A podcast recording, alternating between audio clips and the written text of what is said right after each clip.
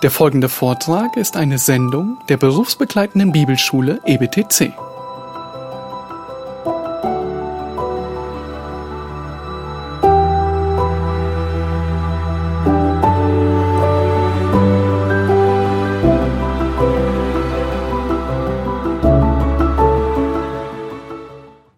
Nochmal herzlich willkommen für alle, die jetzt gerade erst dazugestoßen sind. Ich freue mich persönlich sehr, dass ich Wolfgang Nestvogel, Dr. Wolfgang Nestvogel vorstellen darf hier zu diesem Seminar Auslegung des Römerbriefs.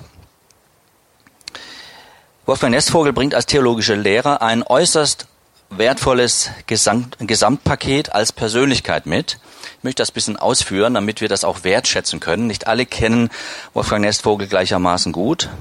Durch seine pastorale Erfahrung, die Gnadengaben, und die weiteren Gaben, zu der auch ein gesunder Humor gehört. Äh, ja, für dieses Gesamtpaket würde ich sagen, ist er gerade für diesen Unterricht über den Römerbrief zum Römerbrief prädestiniert. Wolfgang Nestvogel liebt den Herrn und dient ihm mit Freude. Er liebt sein Buch, die Bibel, als Gottes unfehlbares Wort und er liebt seine Gemeinde, die er gerne über die eigene Gemeindegrenzen, nämlich die der bekennenden evangelischen Gemeinde Hannover hinaus gerne unterstützt und ihr dient. Das ist bekannt. Nun, was, was zeichnet ihn besonders aus? Ich persönlich, das ist eine natürlich sehr persönlich gefärbte Einschätzung, er sage, er beobachtet seit Jahrzehnten die weltweite Entwicklung unter Evangelikalen und dabei ist er, wie kaum ein anderer in unserem Land, ein hervorragender Kenner und konstruktiver Kritiker, ich betone das, der deutschen Situation. Er beobachtet sie nicht nur, sondern mischt sich ein, bekennt sich öffentlich und kämpft für das Evangelium, von dem wir im Römerbrief viel lernen werden. Sein Herz für Auslegungspredigten und sein theologisches Profil zeigt er besonders durch seine kontinuierliche Auslegung ganzer biblischer Bücher. Das kann man auf der Webseite nachvollziehen. Die letzten beiden Bibeltage lassen grüßen. Ich durfte an seiner Seite mit aus dem Matthäusevangelium Auslegungspredigt praktisch werden lassen und das war eine helle Freude. Und da habe ich sein Anliegen für biblische Auslegung und Ermutigung aus Gottes Wort ganz persönlich miterlebt. Sein Anliegen für das biblische Evangelium, dessen treue Verkündigung ist auch durch seine Publikationen vernehmbar. In seiner Dissertation, hier, ich glaube 585 Seiten, ähm, mit dem Titel Erwählung und oder Bekehrung, das Profil der evangelistischen Predigt und der Testfall Martin Lloyd Jones in diesem Werk, Schanzwerk, Opus, geht es im Kern um die richtige bibeltreue Verkündigung des Evangeliums. Wolfgang, du magst mir nachsehen, dass ich so einfach ausdrücke. Ja. Sein Dienst zeigt seit Jahren einen bekenntnisfrohen Herzschlag zum biblischen Evangelium. Und das bestätigen auch weitere seiner Buchtitel. Wir denken an Evangelisation in der Postmoderne.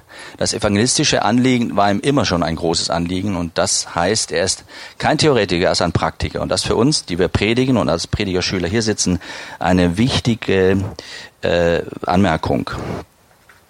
Er weiß, wovon er redet und was er in der Verantwortung vor Gott zu tun hat. Und ich erlaube mir diesen Hinweis, das unterscheidet ihn wohlwollend von manchen Zeitgenossen im konservativen Lager. Er weiß, wovon er redet. Er ist ein Hirte und Lehrer. Er hütet die Herde, belehrt und warnt sie auch. Von seinem Vorbild und Einblick in unserem Land und seiner Sorge um die Evangelikalen in Deutschland können wir alle lernen und profitieren. Unser Referent steht vor uns als Lehrer und Auslegungs Auslegungsprediger, der die Zeiten kennt, und ich meine auch sie richtig beurteilt und oft sehr genau weiß, was zu tun ist. Sicher nicht immer alles ganz genau weiß, aber ich habe äh, die Spur der Söhne Issachars bei ihm ausgemacht. 1. Chronik 12, 23 lässt grüßen. Und nun sei anlässlich des Seminars natürlich auch erwähnt, dass Wolfgang Nestvogel eine besondere Beziehung zum Römerbrief und dessen Botschaft, aber auch zu Martin Luther und seinem Vermächtnis hat. Und das macht gerade ihn als Referent in seinem Gesamtpaket, und wenn ich so sagen darf, so besonders wertvoll für uns. Beides wird im Seminar deutlich werden. Wir dürfen uns darauf freuen. Martin Luther und andere Reformatoren haben aus der Bibel unveräußerliche Wahrheiten neu entdeckt, nicht erfunden, aber neu entdeckt. Dass heute viele evangelikale Theologen und mancher Publizist diese wichtigen biblischen Positionen übergeht oder ausblendet, muss uns wachsamer machen und darf uns nicht lähmen, aber soll uns wachsamer machen. Die alte Frage ist ja die brennende, zeitlose Frage und gerade heute in der ökumenischen Vermischung auch die, die Evangelikalen ja erfasst hat. Wann ist ein Christ? Ein Christ. Und das bringt mich auf die Zielgerade. Dieses Buch von Wolfgang Nestvogel wird noch öfter erwähnt. Ich denke, er wird auch öfter daraus zitieren, zu Recht. Ist ein sehr notwendiger Weckruf. Theo Lehmann schrieb dazu, den sollte man ja kennen, Theo Lehmann, ein sehr wichtiges Buch, dem ich eine weite Verbreitung vor allem in die Hände erschlaffter Lutheraner und sehgeschädigter Evangelikaler wünsche. Und das sagt schon, dass er gut begriffen hat, worum es in diesem Buch geht. Äh, manche sagten, das Buch ist viel zu kompliziert, das wird der einfache Mensch gar nicht so verstehen. Ein alter theologischer Lehrer von mir hat das mir geschrieben, auch persönlich sich bedankt für das Buch und halt, hält es auch für wertvoll. Aber was mich dann erfreute, ist, dass es ein Zeugnis gibt, das hat Wolfgang Nestvogel bekommen, über einen Mann, der sagt, ich bin ein ganz einfacher Mensch, aber ich habe das gelesen und es hat mich äh, davor behütet, bewahrt, um es ganz einfach auszudrücken, weiter der Taizé-Bewegung nachzulaufen und dort mein Glück zu suchen sozusagen. Also das Buch wirkt in unserem Volk und das ist gut so. Und Wolfgang persönlich ich bin so froh und dankbar, dass wir miteinander das Buch auf den Weg bringen durften. Natürlich nur durch Gottes Hilfe und durch Helfer, die hier und da im Hintergrund waren. Auch Uwe Seidel, der ich denke in diesen Tagen auch noch hier sein wird, so hoffe ich jedenfalls, der auch mächtig im Hintergrund mitgeholfen hat. Das haben wir ja genau fürs Reformationsjubiläum rausbringen dürfen. Und man muss sich das vorstellen, da kommt dann Eberhard Dahm und tippt im März, April mal an und sagt, äh, Wolfgang, könnten wir vielleicht einen Buchtitel rausbringen zum Thema Rechtfertigung und so weiter? So eine grobe Vorstellung hatte ich. Und das Jahr war voll bei ihm, 2017. Das war das 500-jährige Jubiläum. Und wer von uns hätte dann Lust zu sagen, ja, da schreibe ich nebendran noch so ein Buch dabei. Und das hat er bis November fertig bekommen. Also, das, ich glaube, die, die wenigen äh, die man findet, würden schon sagen, das ist sehr ambitioniert, das hat er mir auch geschrieben, aber Gott hat Gnade geschenkt, weil ich glaube, wir auch miteinander erkannt haben, das ist jetzt ein notwendiges Thema, weil es so brennt und weil genau hier äh, das entscheidende Thema, das ja letztlich im Römerbrief auch ganz prominent da ist, die Rechtfertigung aus Glauben, dem Bach runter, ja, runtergespült wird sozusagen durch die ökumenische ja, äh, Aufweichung, Umklammerung und, und, und. Also das Buch ist ein Vermächtnis, ein wichtiges, ein sehr wichtiges Buch und es war ein Wagnis, aber Gott hat dazu Gelingen geschenkt. Und auch hier gilt Gott allein die Ehre, aber man muss auch manchmal schwitzen, damit Gott zu seiner Ehre kommt. Und das wollen wir auch nicht ja, außer Acht lassen. Ja, es geht um das Evangelium, das Paulus und Luther lehrten und nicht um Luther, Luthertum oder Lutheraner. Darum geht's nicht. Aber viele scheuen sich davor, das klar zu sagen, dass die Reformatoren das Evangelium neu entdeckt haben. Und ich glaube, das wird deutlich in diesem Seminar über den Römerbrief, dass genau das wieder in unseren Gedanken ganz gegenwärtig sein muss. Denn wir haben nicht nur einen Glauben, den wir bewahren sollen, sondern wir müssen ihn auch verteidigen. Und dazu soll uns das Seminar auch ertüchtigen. Ja, herzlichen Dank, Wolfgang, dass du hier bist. Ich darf das auch persönlich sagen. Ähm, uns verbindet über den Dienst hinaus eine Freundschaft mittlerweile, die ich sehr wertschätze und ja, wie man sagt, in unsicheren Zeiten erkennt man die sicheren Freunde. Das habe ich auch erleben dürfen, in schweren Stunden einen Rat zu bekommen.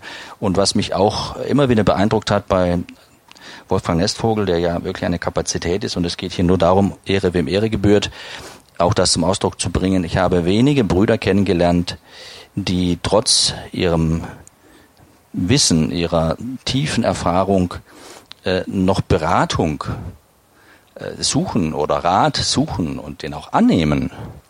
Äh, das ist ein Prädikat, das ich als wertvoll einschätze und das unseren Bruder hier auch auszeichnet. Herzlich willkommen, du lieber Wolfgang, aber auch deine Patricia, die sicherlich hier und da auch mal auf, äh, auftauchen wird hier bei uns. Und ich darf dich begrüßen im Namen des EBDC und der Bibelgemeinde Oberberg und wünsche dir Gottes reichen Segen. Ja, ganz herzlichen Dank für diese Begrüßung, lieber Eberhard. Ähm, so bin ich noch nie begrüßt worden. und äh, ich neulich kamen wir mit meiner Frau irgendwann mal drauf. Ähm, äh, es gibt ja so Momente, wo man sagt, wenn irgendwann die Situation eintreten sollte, ähm, dass äh, man plötzlich beerdigt werden müsste, äh, wen kann man dann bitten zu predigen? also herzlichen Dank, das ist ähm, aus objektiver Sicht sehr freundlich gesprochen und ähm, ich bin auch meines meinerseits wirklich ausgesprochen dankbar für alles, was wir gerade in den letzten Monaten und ähm, in der letzten Zeit auch zusammen ähm, erlebt haben. Und beispielsweise, dass wir unsere Bibeltage gemeinsam gestalten konnten jetzt vor vor wenigen Wochen. Und äh, auch für mich ist das immer noch wieder eine wirklich eine ermutigende Erinnerung dran zu denken, wie wir hier ähm, in beiderseitiger Tag- und Nachtarbeit dann durch Gottes Gnade dieses Projekt zum Ziel bringen durften. Und ähm, äh, wie Eberhard Dahm äh, mich auf eine Weise gewissermaßen vor sich hergetrieben hat mit diesem Projekt, äh, die immer freundlich war und immer ermutigend. Äh, äh, manche Leute machen einem ja Druck, da hat man den Eindruck, oh,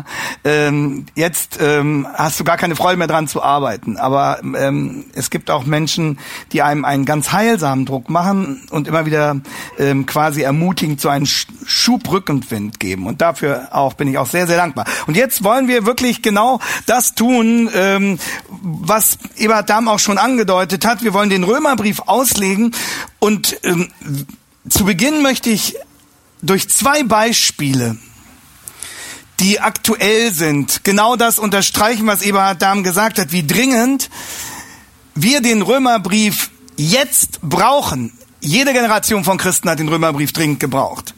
Aber wer, wer noch nicht kapiert hat, wie dringend wir ihn brauchen, der hat wirklich die Zeit verschlafen. Den kann man getrost als einen historischen Penner bezeichnen. Ähm, ich erinnere als erstes Beispiel an ähm, die Titelstory von Idea Spektrum Ende August Nummer 35. Der Riss wird größer, was die Evangelikalen spaltet.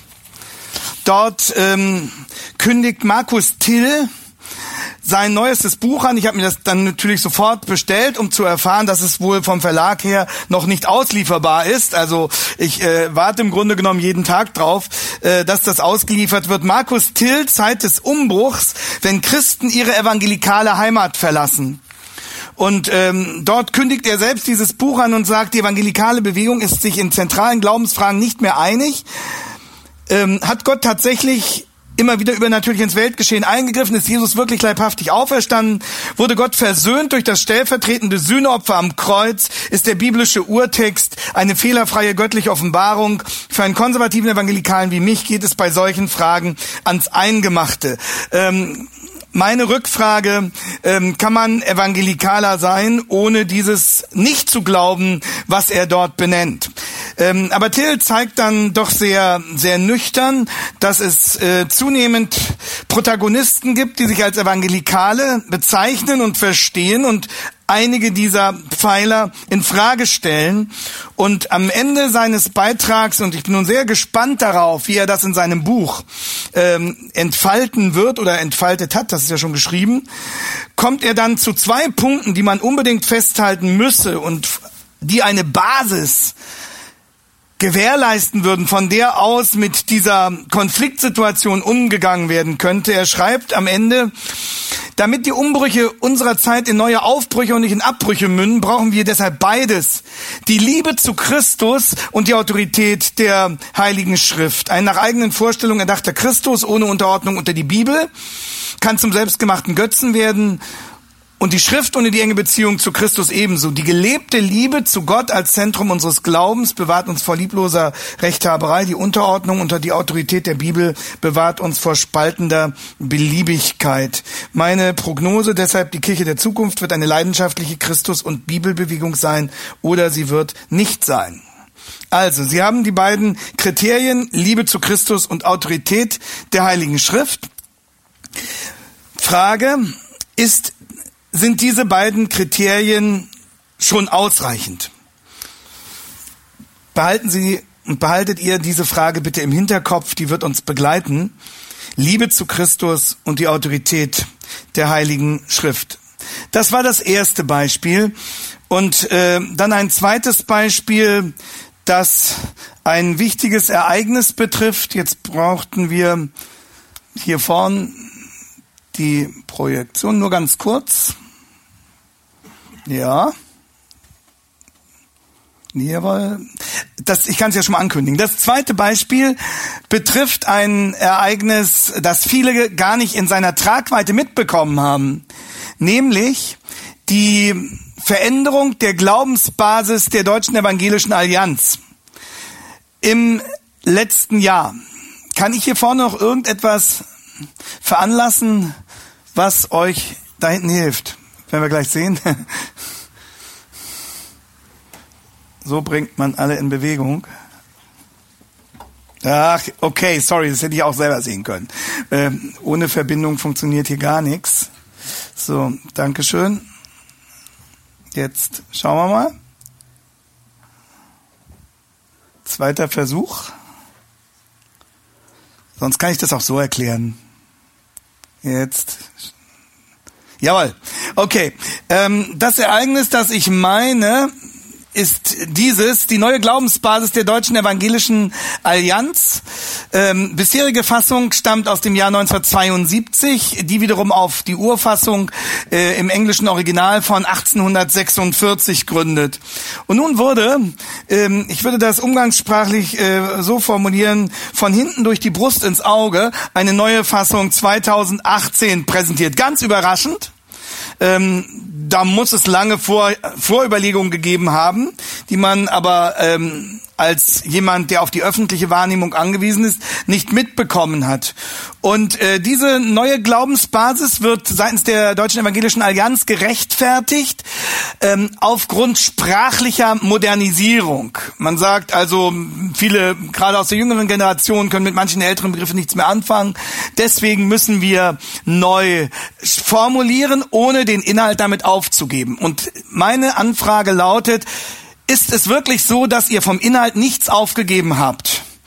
Ähm, wenn Begriffe wie folgende nicht mehr da sind, ähm, die völlige Zuverlässigkeit der Bibel zum Beispiel, es wird eine andere Aussage gemacht über die Zuverlässigkeit des Neuen Test der Bibel insgesamt, ähm, aber dieser dieser Begriff fehlt und er ist auch nicht angemessen ersetzt. Ähm, Sie können sich ja mal die Fassung, das äh, ist ja mit äh, einem Klick über das Internet zu gewinnen, zu Gemüte führen. Der Begriff der völligen Sündhaftigkeit des Menschen fehlt. Es wird davon geredet, dass der Mensch Sünder ist, aber nicht von seiner völligen Sündhaftigkeit und Verdorbenheit geredet. Es fehlt die Formulierung Zorn und Verdammnis. Verdammnis, unter welcher der Sünder steht und stehen bleibt, wenn er nicht durch Christus gerettet wird.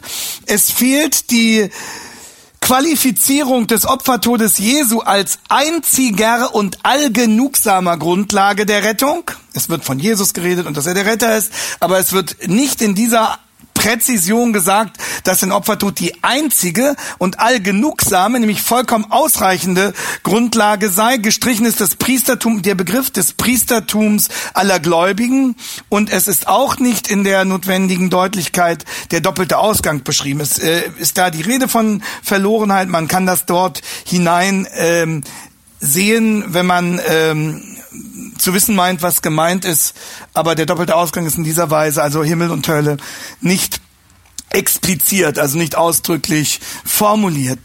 Das ist eine Revolution, die die meisten noch gar nicht bemerkt haben. Und äh, damit verbindet sich natürlich die Frage, welches Motiv steckt dahinter? Geht es wirklich nur um eine sprachliche Modernisierung?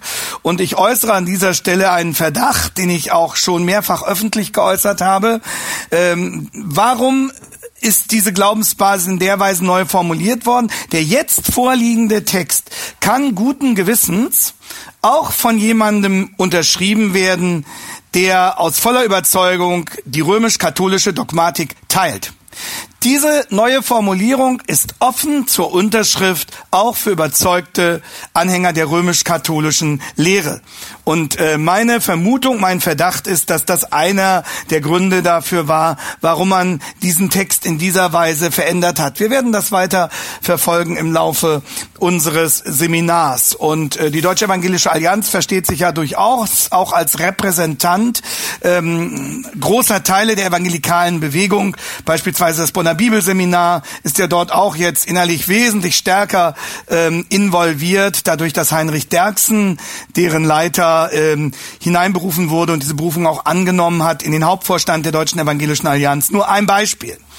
Äh, das heißt, es greift mitten hinein, auch in ähm, evangelikale Gruppierungen, äh, die früher in dieser Weise nicht davon betroffen waren. Umso wichtiger ist es, diese Frage zu klären, die Eberhard Dahm auch benannt hat, nämlich, was macht den Menschen zum Christen. Wann ist ein Christ ein Christ? Wann ist jemand, der sich als Christ bezeichnet, auch wirklich ein Christ in den Augen dessen, dessen Urteil über sein oder Nichtsein entscheidet.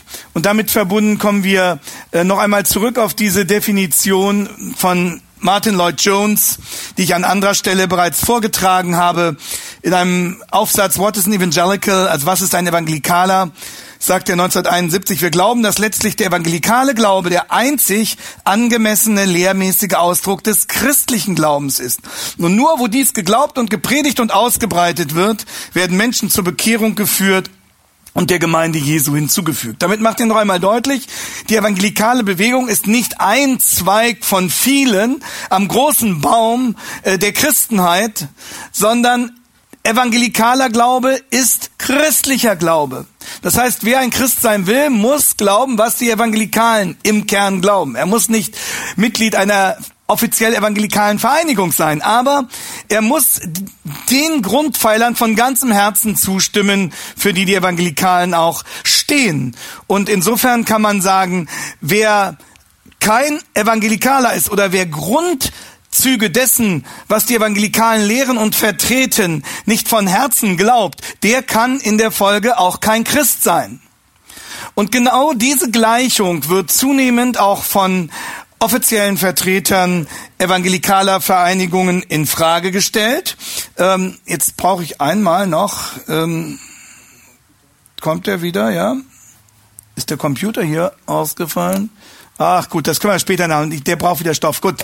Ähm, also ähm, ähm, ein Vertreter, der das immer wieder in Zweifel gezogen hat, zum Beispiel ist der aktuelle Präses des Gnadauer Verbandes. Äh, Sie wissen, der Gnadauer Verband ist eine große evangelikale Dachorganisation, in der sich viele Glaubenswerke ähm, befinden, wie zum Beispiel die Karmel-Mission, die Mission für Südosteuropa, ähm, verschiedene Bibelschulen und die landeskirchlichen Gemeinschaften, also der landeskirchliche Pietismus.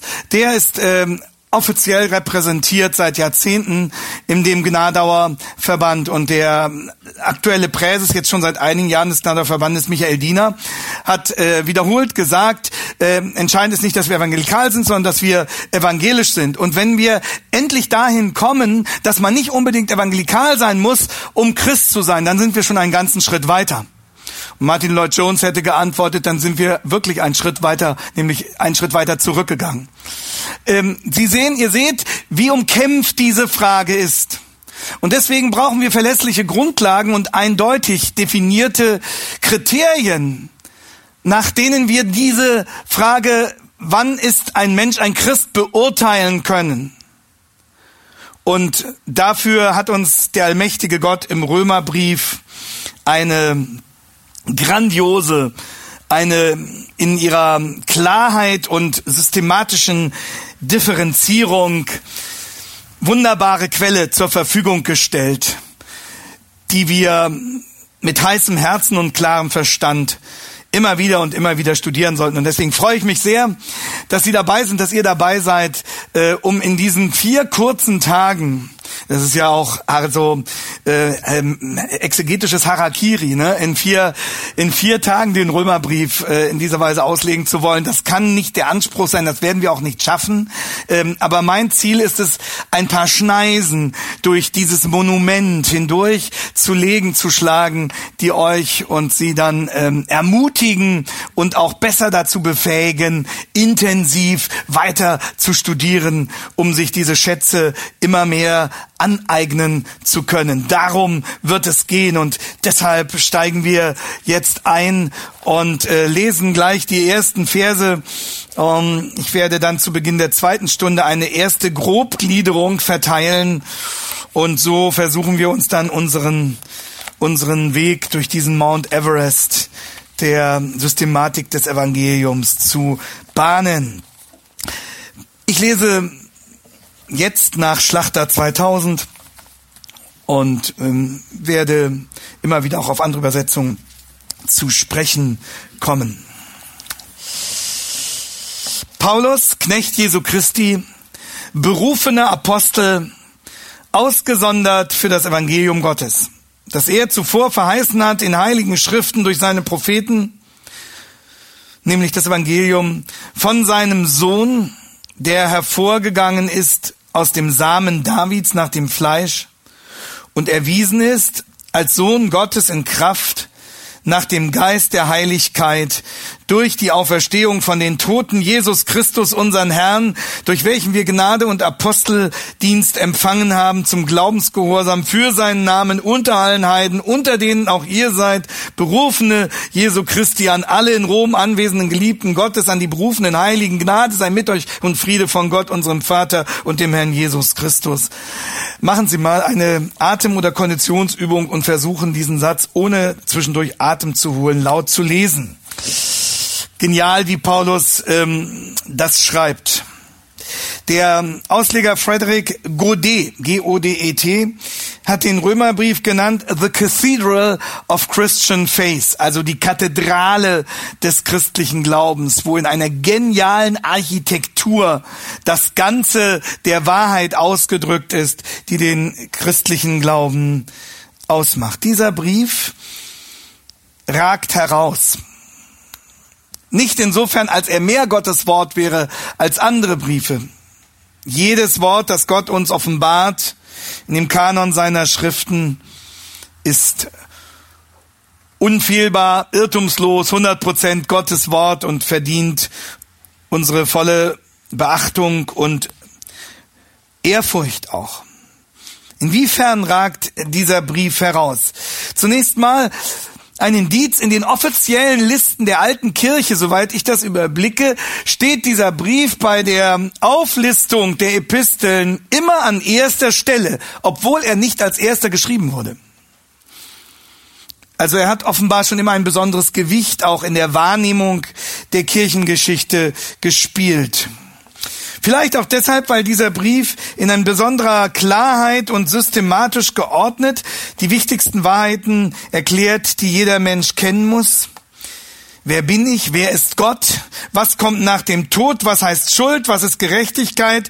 Was ist Heiligkeit? Hier werden die berühmten Fragen, die Immanuel Kant dann im 18. Jahrhundert nochmal auf den Punkt gebracht hat. Wo komme ich her? Wozu bin ich da? Was ist der Sinn meines Lebens? Was soll ich tun beziehungsweise unterlassen? Und wo gehe ich hin? Also die berühmten Kantschen Fragen. Auch darauf antwortet der Römerbrief. Obwohl auch dieser Brief erstmalig gerichtet war an eine konkrete christliche Gemeinde, die Mitte des ersten Jahrhunderts in Rom lebte, ist dieser Brief wie eine Programmschrift grundsätzlich angelegt.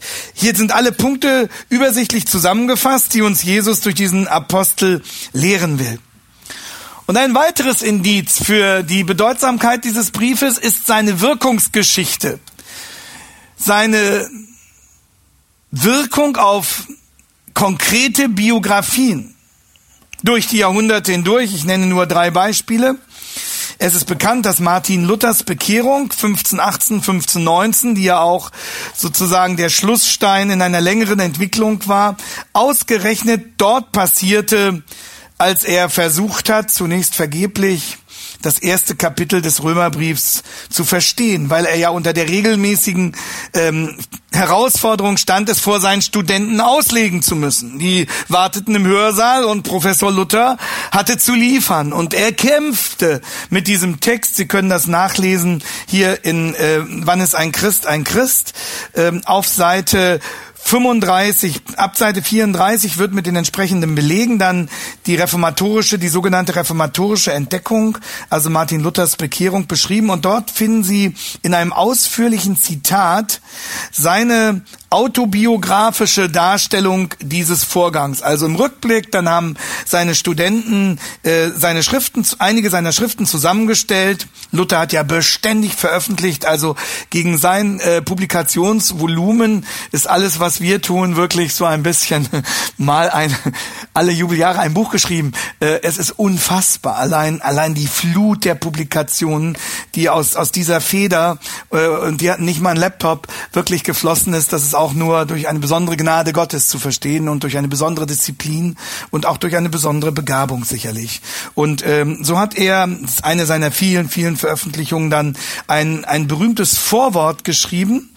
Ähm, 1900, äh, 1500, das ist so nah, dass ich dann 19 sage, 1545 seine Vorrede ähm, und äh, zu dieser äh, lateinischen Ausgabe einiger seiner Schriften und dort schildert er seine Bekehrung äh, in der Auslegung von Römer 1, Vers 17. That's history. Und äh, Sie finden also dieses Zitat ab Seite 35 bis Seite 37, wo Luther von seinem Kampf berichtet, wie er, wir werden das noch genauer sehen, die Gerechtigkeit Gottes völlig falsch verstanden hat, was damit gemeint sei. Und erst als er zu begreifen anfing, was Paulus an dieser Stelle sagen will, da hat sich, wie er das selber sagte, für ihn das Tor zum Paradies geöffnet. Da hatte ich das Empfinden, ich sei geradezu von neuem geboren und durch geöffnete Tore in das Paradies selbst eingetreten. Von da an zeigte mir sofort die ganze Schrift ein anderes Gesicht. Wie sehr ich die Vokabel Gerechtigkeit Gottes, also einen Kernbegriff des Römerbriefs, gehasst hatte vorher, so pries ich sie nun mit entsprechend großer Liebe als das mir süßeste Wort. So ist mir diese Paulusstelle wahrhaftig das Tor zum Paradies gewesen. Das ist ein Beispiel. Und es ist kein Wunder, dass Martin Luther dann Jahre später in also Jahre nach dieser Bekehrung, in seiner Vorrede zur Auslegung des Römerbriefs, also er hat eine ausführliche Auslegung des Römerbriefs veröffentlicht und die, in der Vorrede dazu erklärt er nochmal, warum dieser Brief ihm so besonders ans Herz gewachsen ist wie das äh, Ebert Dahm auch uns schon ähm, angedeutet hat. Da sagt Luther, Zitat, diese Epistel ist das rechte Hauptstück des Neuen Testaments und das allerlauteste Evangelium, allerlauterste, also allerreinste Evangelium, welches wohl würdig und wert ist, dass sich ein Christenmensch nicht allein Wort zu Wort auswendig weiß, also Sie wissen, was Sie zu tun haben, sondern täglich damit umgeht als mit dem täglichen Brot der Seele. Also, ihr sollt den Römerbrief auswendig wissen, Wort für Wort, und täglich damit umgehen, als mit dem täglichen Brot der Seele. Und weiter, schreibt Luther, wir finden in dieser Epistel aufs Allerreichlichste, was ein Christ wissen soll, nämlich was Gesetz, Evangelium, Versöhnung, Strafe, Gnade, Glauben, Gerechtigkeit, Christus, Gott, Hoffnung, Kreuz sei. Wie wir uns gegen jedermann er sei fromm oder ein Sünder, stark oder schwach, Freund oder Feind, wie wir uns gegen uns selber verhalten sollen. Darum lasse sich ein jeder Christ in steter Übung sein, nämlich den Römerbrief zu lesen. Da gebe Gott Gnade zu. Amen. Dieser Brief, den dürfen wir studieren. Gut 200 Jahre später kämpft ein junger Pastor namens John Wesley mit seinen Zweifeln. Bis er am 24. Mai 1738, er hat das selber äh, dokumentiert, am 24. Mai 1738 in einem Hauskreis sitzt, wo sie gerade diese Vorrede Luthers zum Römerbrief lesen, aus der ich jetzt zitiert habe. Am Abend schreibt Wesley in sein Tagebuch. Am Abend ging ich widerwillig zu einer Gruppe in die Aldersgate Street in London, wo jemand Luthers Vorwort zum Brief an die Römer vorlas. Ungefähr um ein Viertel vor neun, als er über die Veränderung der Herzen sprach, die Gott durch den Glauben an Jesus Christus bewirkt, fühlte ich mein Herz seltsam erwärmt. Ich fühlte, dass ich Christus vertraute, ganz allein der Erlösung durch Jesus Christus. Und plötzlich hatte ich die Gewissheit, dass er meine, gerade meine Sünden hinweggenommen und mich vom Gesetz der Sünde und des Todes befreit hatte. Zitat Ende. Ich will jetzt diese Äußerung Wesleys theologisch nicht kommentieren. Wir halten nur den Befund fest. Wesley führt seine Bekehrung zurück auf die Lektüre von Luthers Vorrede zu Paulus Römerbrief. Zwei Beispiele. In einer langen Kette von Menschen, die durch die Begegnung mit dem Römerbrief durch Gott besonders angesprochen worden sind. Ein letzter Hero der Kirchengeschichte sei noch genannt. Kirchenvater Augustinus, der ja dann seinerseits später der Reformation entscheidende Anstöße gab. Augustinus sitzt 386, wie er das selber im Rückblick beschrieben hat, als ehrenwerter Professor aus Afrika im Garten seines Freundes Alypius in Mailand und weint. Weint über die Haltlosigkeit seines eigenen Lebens, weint, weil er erkannt hat, dass aller Genuss ihn nicht glücklich macht, dass alle farbigen Frauengeschichten sein Herz nicht füllen können. Und während Augustinus trübsinnig da sitzt, wie gesagt, er hat es selbst beschrieben, hört er wie ein Kind, das in diesem Garten spielt, immer wieder vor sich hin singt, tolle Legge, tolle Legge, tolle Legge, tolle Legge, vielleicht ein Kinderlied. Latein, nimm und lies. Tolle Legge, tolle Legge. Noch halb in Gedanken nimmt Professor Aurelius Augustinus die nächstbeste Schriftrolle, die daneben ihm liegt, in die Hand. Tolle Legge, tolle Legge. Und als erstes fällt sein Blick auf den Abschnitt Römer 13, Vers 13 bis 14. Römer 13, Vers 13 bis 14. Da steht, lasst uns anständig wandeln wie am Tag, nicht in Schlemmereien und Trinkgelagen, nicht in Unzucht und Ausschweifungen, nicht in Streit und Neid, sondern zieht den Herrn Jesus Christus an und pflegt das Fleisch nicht bis zur Erregung von Begierden. Und später, als er längst bekehrt war, hat Augustin im Rückblick über diesen Moment geschrieben, in seinen berühmten Confessiones, also in seinen Bekenntnissen im achten Buch im zwölften Kapitel. Ich las nicht weiter, nachdem er also diese beiden Verse zur Kenntnis genommen hatte. Ich las nicht weiter, es war auch gar nicht nötig.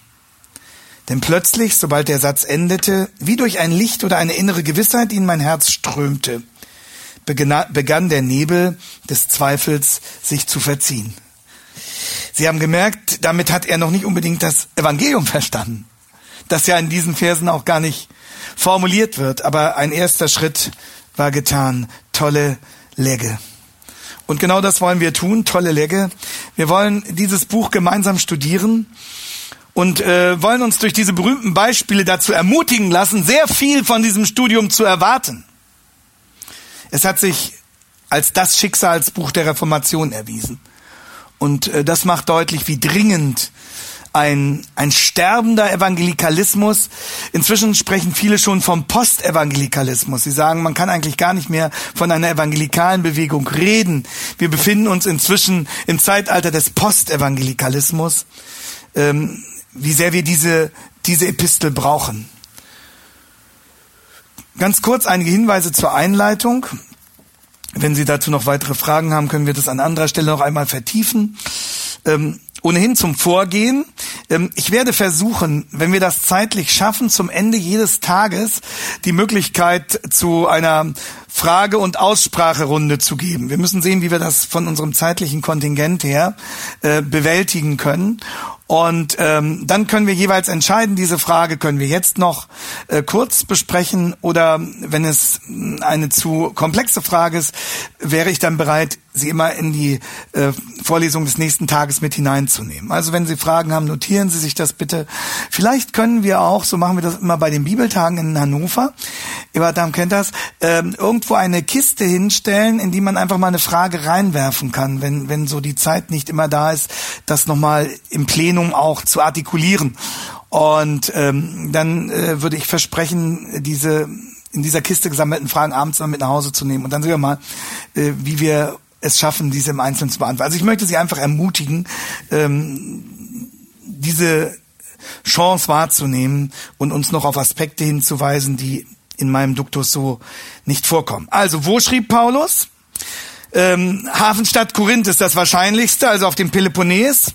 Es gibt einige Indizien dafür. Äh, die Phoebe, die erwähnt wird in Römer 16, Vers 1. Ich empfehle euch aber unsere Schwester Phoebe, die eine Dienerin der Gemeinde in Kenchreä ist. Ähm, Kenchreä war der Hafen von Korinth. Und dann der Hinweis auf Gaius und Erastus in 1623. Es grüßt euch Gaius, der mich und die ganze Gemeinde beherbergt. Es grüßt euch Erastus, der Stadtverwalter. Die beiden äh, sind auch mit Korinth verbunden. Dann lesen wir in 1525, wie Paulus sich auf eine Jerusalem-Reise vorbereitet, um Kollektengelder zu übergeben. Jetzt aber reise ich nach Jerusalem im Dienst für die Heiligen. Es hat nämlich Mazedonien und Achaia gefallen, eine Sammlung für die Reise vor, Heiligen in Jerusalem zu veranstalten. Paulus bereitet sich also auf eine Jerusalem-Reise vor, um Kollektengelder zu übergeben. Und währenddessen soll Phoebe in die Gegenrichtung reisen. Also Paulus will von Korinth nach Jerusalem und Phoebe soll von Korinth nach Rom reisen, im Gepäck den Römerbrief, um eine künftige Kooperation dadurch vorzubereiten und auf den Weg zu bringen. Also die Indizien weisen mit einer gewissen Wahrscheinlichkeit eindeutig nach Korinth. Zweitens, wann wurde er geschrieben? All dies führt uns zur dritten Missionsreise ins Jahr 56, 57. Man kann das ja nicht so mit letzter Genauigkeit auf einen Monat datieren, aber in diesem Bereich wird es fallen. Ähm, gegen Ende der dritten Missionsreise, ähm, da macht Paulus ja einen dreimonatigen Zwischenstopp in Korinth weil er von dort weiter nach Jerusalem reisen will, um die Kollekte zu überbringen, wie gesagt. All diese Indizien weisen doch mit einer gewissen Wahrscheinlichkeit auf das Jahr 56 bis etwa Herbst 57 hin. In dem Zeit ja einige Ausleger erwägen auch noch bis Frühjahr 58. Also in dem Bereich wird der Brief geschrieben. Und in diesem Fall ist der Adressat, also der Empfänger des Briefes, nicht eine Gemeinde, die Paulus selbst gegründet hatte oder wo er zumindest selbst gepredigt hatte. In diesem Fall hat Paulus die Empfänger seines Schreibens noch niemals gesehen. Er adressiert sie in 1.7 an alle in Rom anwesenden Geliebten Gottes, an die berufenen Heiligen, Gnade sei mit euch. Aber er hat diese Gemeinde noch nicht gesehen. Man weiß auch wenig über die Geschwister dort. Möglicherweise war die Gemeinde gegründet worden durch Christen, die sich zu Pfingsten in Jerusalem bekehrt hatten. Und ähm, in dieser Situation, also Mitte des sechsten Jahrzehnts, hatten die einen schweren Stand. Hauptstadt des Römischen Reiches, Kaiser Nero, regiert in dieser Zeit von 54 bis 68 Nero. Rom, die Metropole, Rom, der Schmelztiegel mit circa einer Million Einwohnern, wie man heute annimmt. Rom, das Machtzentrum, Rom, die kulturelle Metropole, prächtige Architektur, Kaiserpalast, Circus Maximus, Forum Romanum und so weiter. Wenn Sie mal eine Romreise gemacht haben, haben Sie jetzt Bilder vor Augen. Rom aber auch mit seinen Elendsvierteln und Rom mit den vielen Sklaven. Und auch hier nehmen wir noch einmal auf, was Eberhard Dahm sagte. Ähm, auch Paulus schreibt diesen Brief nicht speziell für Theologen sondern er schreibt ihn an das, was wir sagen würden, ganz normale Glaubensgeschwister, an ganz normale Christen. Man kann also nicht herkommen und sagen, die Details und Differenzierung des Römerbriefs, die Fragen nach der Imputatio, was heißt es, dass Christi Gerechtigkeit mir angerechnet wird, sind viel zu komplex, viel zu speziell. Die Menschen brauchen ein einfaches Evangelium, was immer das sei. Äh, wenn Sie mir den Begriff einfaches Evangelium in der Bibel zeigen, bekommen Sie von mir, na, werden wir sehen. Ähm, Nein, Paulus schreibt diesen Brief für ganz normale Christenleute.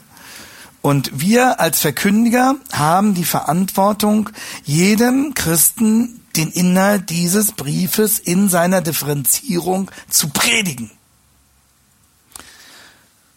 Warum schreibt Paulus diesen Brief?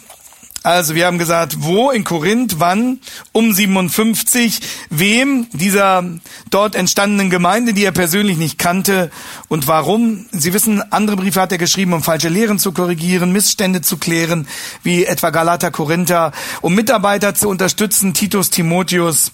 Hier hat Paulus ein ganz spezielles Projekt im Blick, dass er durch diesen Brief mit initiieren und vorbereiten und fördern will. 1524. Also immer wenn ich eine Bibelstelle nenne, ohne das Buch hinzuzufügen, das ist jetzt mal so unsere Konvention bis Donnerstag, ist meint das immer Römer. Ja, das erspart uns einige Zeit. Römer 15, 24. Also 15, 24, da sagt er, so will ich auf der Reise nach Spanien zu euch kommen, denn ich hoffe euch auf der Durchreise zu sehen, also via Rom nach Spanien, und von euch dorthin geleitet zu werden, wenn ich mich zuvor ein wenig an euch erquickt habe. Jetzt aber reise ich in die Gegenrichtung nach Jerusalem im Dienst für alle Heiligen. Also, das ist sein Spanienprojekt, Vers 28. Sobald ich das nun ausgerichtet habe in Jerusalem und ihnen diese Frucht gesichert habe, nämlich die äh, hoffentlich große Kollekte, will ich über euch, euch Römer, weiterreisen nach Spanien. Das ist das Ziel.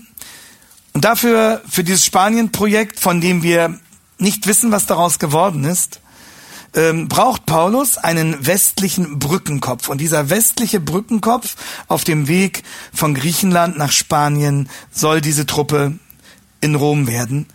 Denen präsentiert er im Römerbrief hiermit seine theologische Visitenkarte.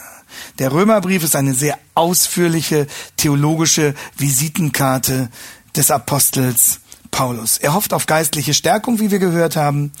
Und er fügt dann hinzu in Vers 30, ihr könnt jetzt schon mal anfangen zu beten, dass das auch klappt. Ich ermahne euch aber, ihr Brüder, um unseres Herrn Jesus Christus und der Liebe des Geistes willen, dass ihr mit mir zusammen kämpft in den Gebeten für mich zu Gott, dass ich bewahrt werde vor den Ungläubigen und in Judäa. Also davor graust ihm. Er sagt, äh, also betet bitte erstmal dafür, dass äh, die Geschichte in Jerusalem gut geht dass ich da unfallfrei durchkomme und damit ich dann umso mehr mit Freuden zu euch kommen kann. Jerusalem ist schon heikel genug.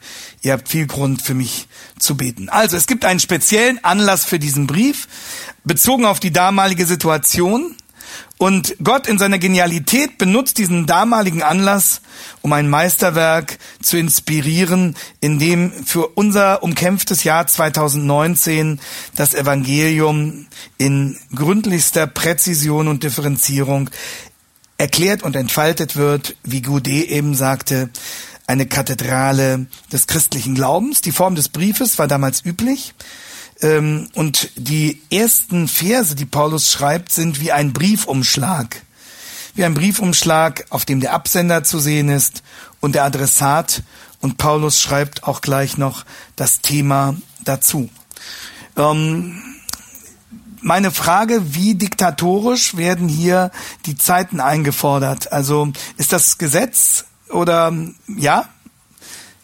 Ernselm, Sie müssen es sagen, ja? Plus, ja, gut.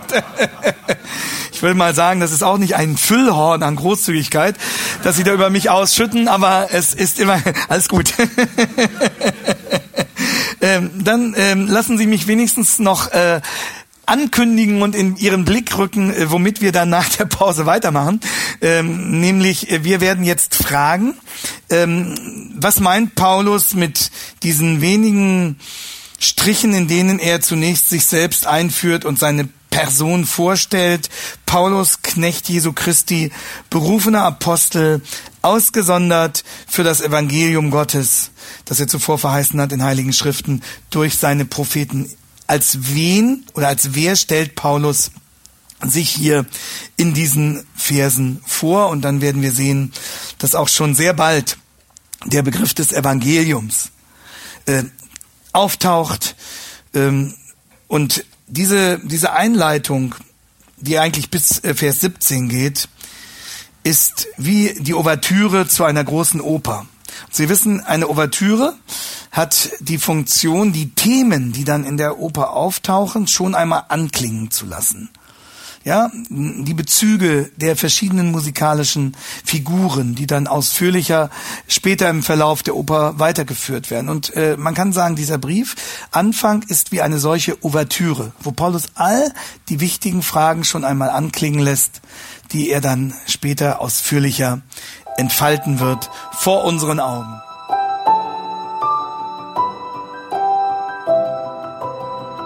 Diese Sendung war von der berufsbegleitenden Bibelschule EBTC.